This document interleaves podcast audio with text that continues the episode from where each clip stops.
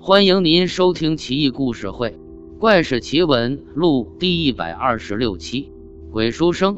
故事发生在明成化年间，商州有一民，我们已经无法知晓他姓氏了，只知道此人在家排行老二，是个昼出夜归的货郎。晨起，天上星光尚未退却；晚归，草上闪耀月之光辉。一个人独行，无伴无侣。至于鬼魅豺狼，他也丝毫不畏，昂然前行。深秋之夜，寒风耸耸，货郎因货物尚未卖完，便多走了几处。如此一来，时间便已至夜灯初上。等到货物剩下寥寥无几时，他也有些倦了，便挑起货担，向家的方向走去。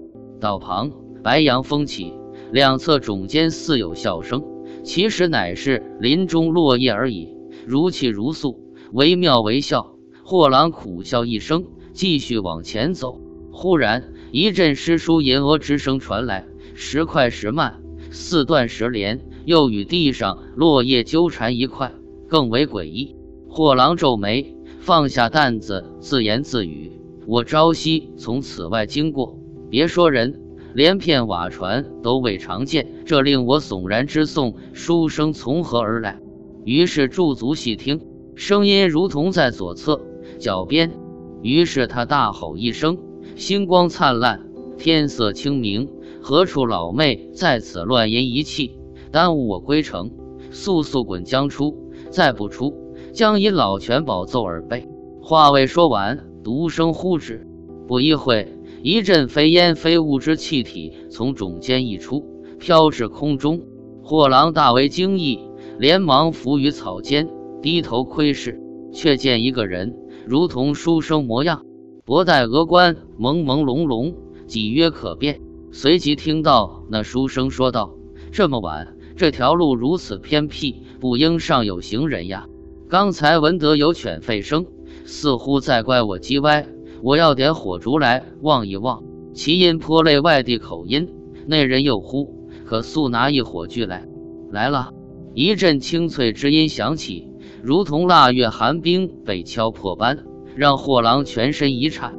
火光从目中而出，似明似灭，而其颜色如同靛蓝，又似青黛，必是鬼火无疑。等到走近一看，一少女手持一碗。碗中似是尸油，又似人间灯油，扑闪扑闪而来。货郎细看，其碗却极似人间之物，唯种绝无此物，不禁心中大为惊异。书生便将方才所遇告与少女，却忽闻少女笑道：“君要寻人，此人不就在此吗？为何君如此震惊？”书生一笑，卿所言极是，果然草中人比不得冰上人也。两鬼大笑，于是径直飞入草丛中，站在货郎身旁，拱手而道：“方才莫非君言保我被老拳？今在此见我，却如何同缩，手执乌龟般不敢出也？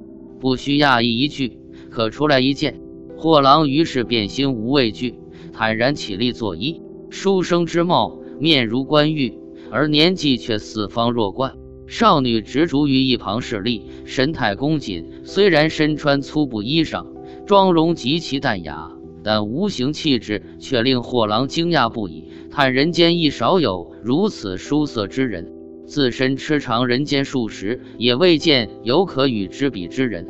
货郎便知其人非一般俗鬼，便又拱手道：“我今日卖货，归途甚晚，忽而听君在此轻吟。”以为君在也与我，不料却是士林君子在此读书，以消磨漫漫长夜。我方才是极累，可能乃是梦呓。若有得罪之处，还望勿责备才是。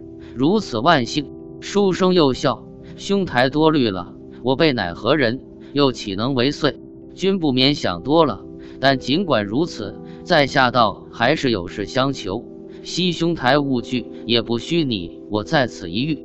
于是与货郎同坐，叙说自己游人成鬼之遭遇。原来书生本乃襄阳人，如今在任商州知府某，乃是其父至交。书生在家乡乡试落地，年轻气盛，心生愤慨，便想赴北京直接内捐博取功名，因而绕道经过此地，想向商州知府借些银两上京打点。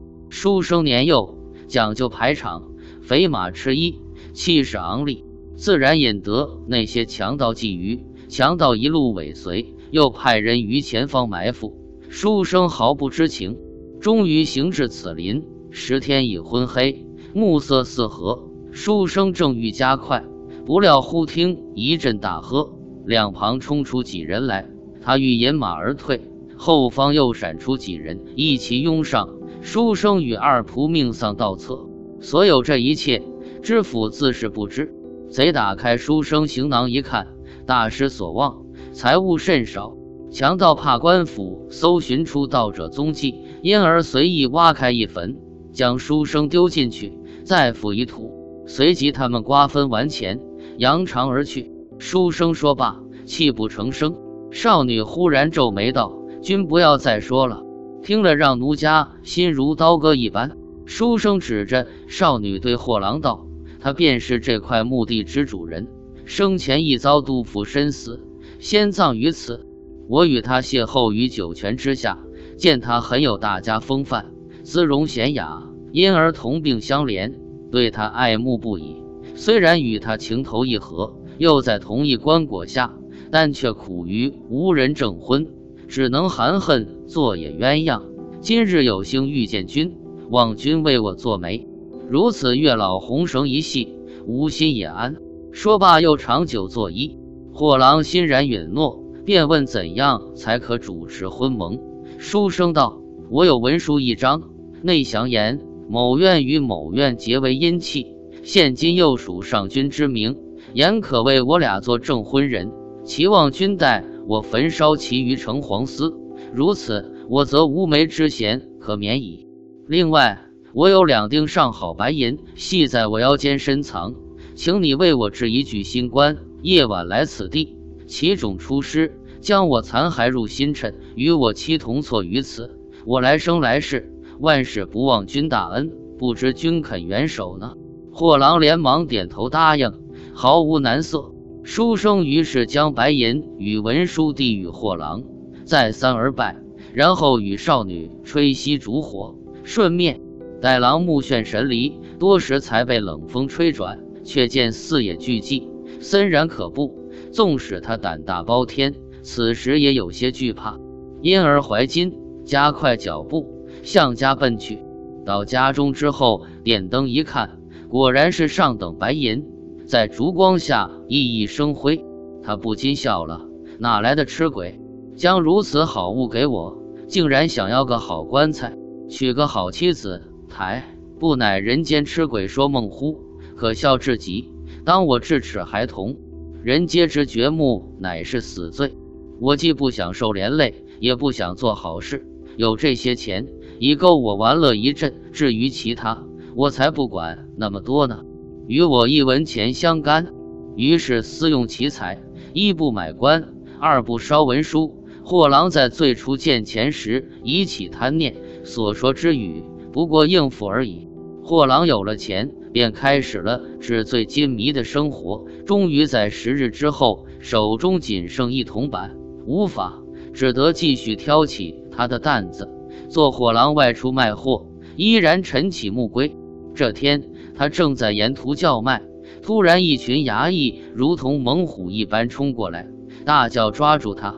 他常年走南闯北，脚下功夫自然了得。不料那些衙役腿脚堪称精湛。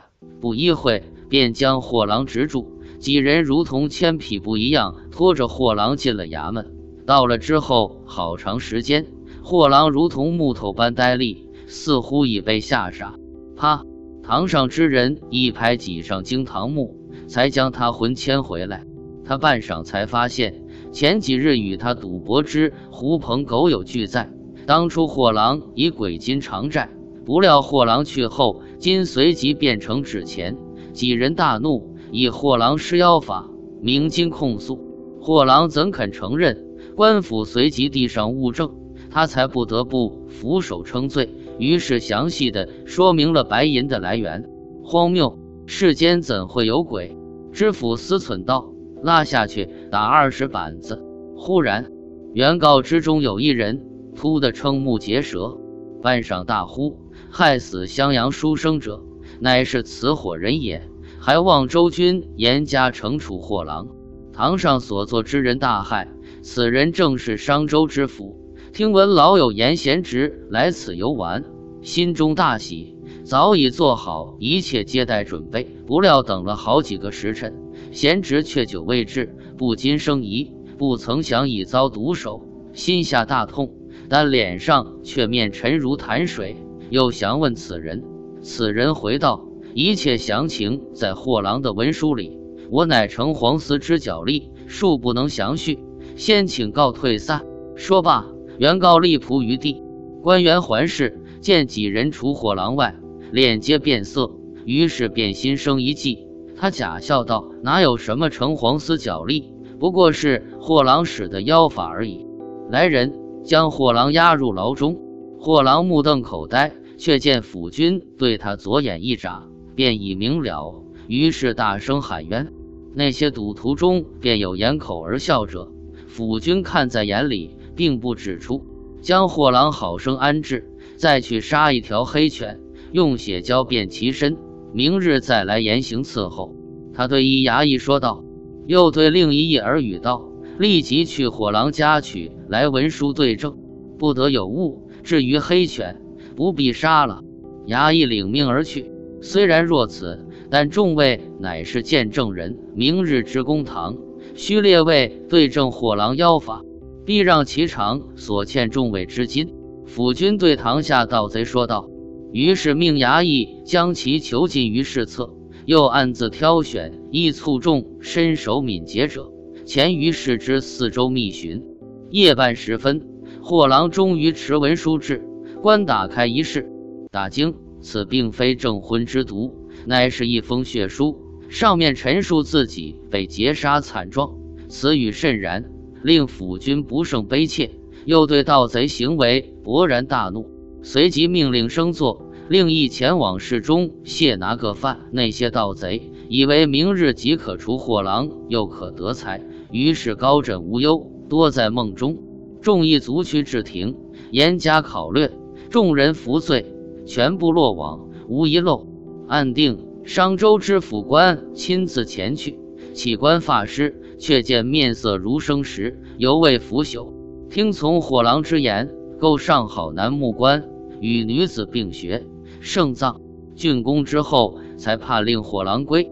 临别之时，府君笑道：“好好做一媒人吧，君有天赐之义父，切记勿在误人好事啊！”府君堂前充斥快活之声，众人大笑。火狼一笑而归。自此以后。虽胆力依然与往昔有过之而无不及，但再也不敢见利忘义矣。读此文，最初见鬼书生急于图婚，丝毫没说复仇申冤之事。看到最后，书生用假钱巧妙的使杀人凶手服罪，不禁要点一百零八个赞给书生，高明，假图灭国，声动击息。结婚之事不过是个引子而已。而货郎这人贪财误事，以致事件一拖便是十日。不过毕竟是本案的关键人物，而且同时促成了书生与女子的冥婚姻缘，庸人侥幸办家事，给一百个赞吧。